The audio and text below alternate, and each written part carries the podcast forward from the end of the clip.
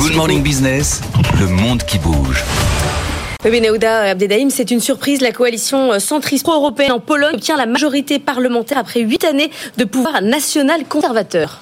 La coalition civique, les chrétiens démocrates et la gauche remportent ensemble 248 sièges sur 460 autour d'une plateforme de rétablissement de bonnes relations avec l'Union européenne.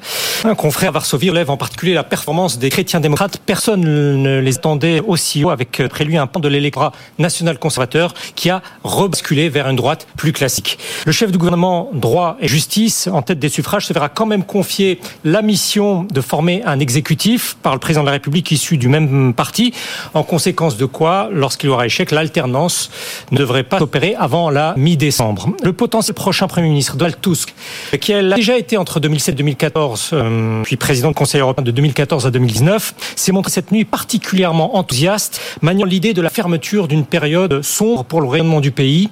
Le chef du bureau polonais du Centre européen ECFR, Piotr Bourras, euh, nous prédit toutefois d'énormes obstacles euh, face à la majorité pro-UE.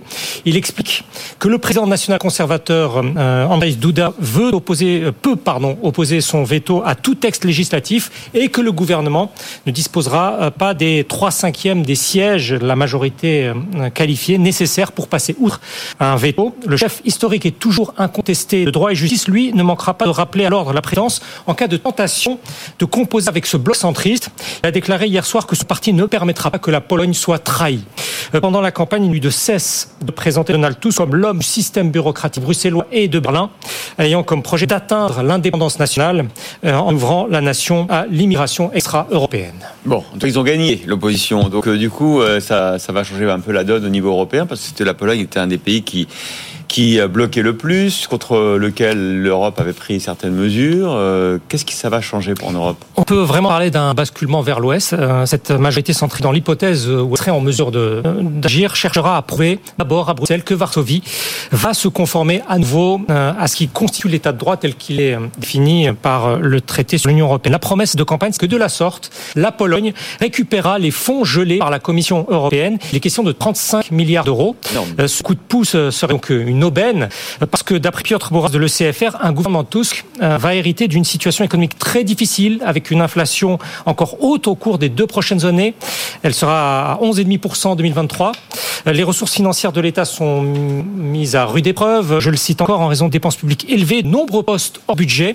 La dette atteint dès lors un niveau sans précédent. Euh, dans une note jeudi dernier, l'agence de notation financière Fitch redoutait que les promesses de tout bord de transferts sociaux et en faveur de la défense ne soient pas correctement compensées ce retour au pouvoir ne sera donc pas de tout repos. Et pour ces dernières heures, dernières heures, comme enhardi par la surprise des urnes, des commentateurs polonais opposés à droit et justice veulent croire que leur pays va ainsi prendre place au cœur de la construction européenne, au centre décisionnel de l'Union, selon la formule d'un analyste stratégique. Mieux encore, un éditorialiste d'un journal libéral conservateur soutient que la Pologne est soudain devenue un modèle, une source d'espoir que le populisme nationaliste puisse être en recul.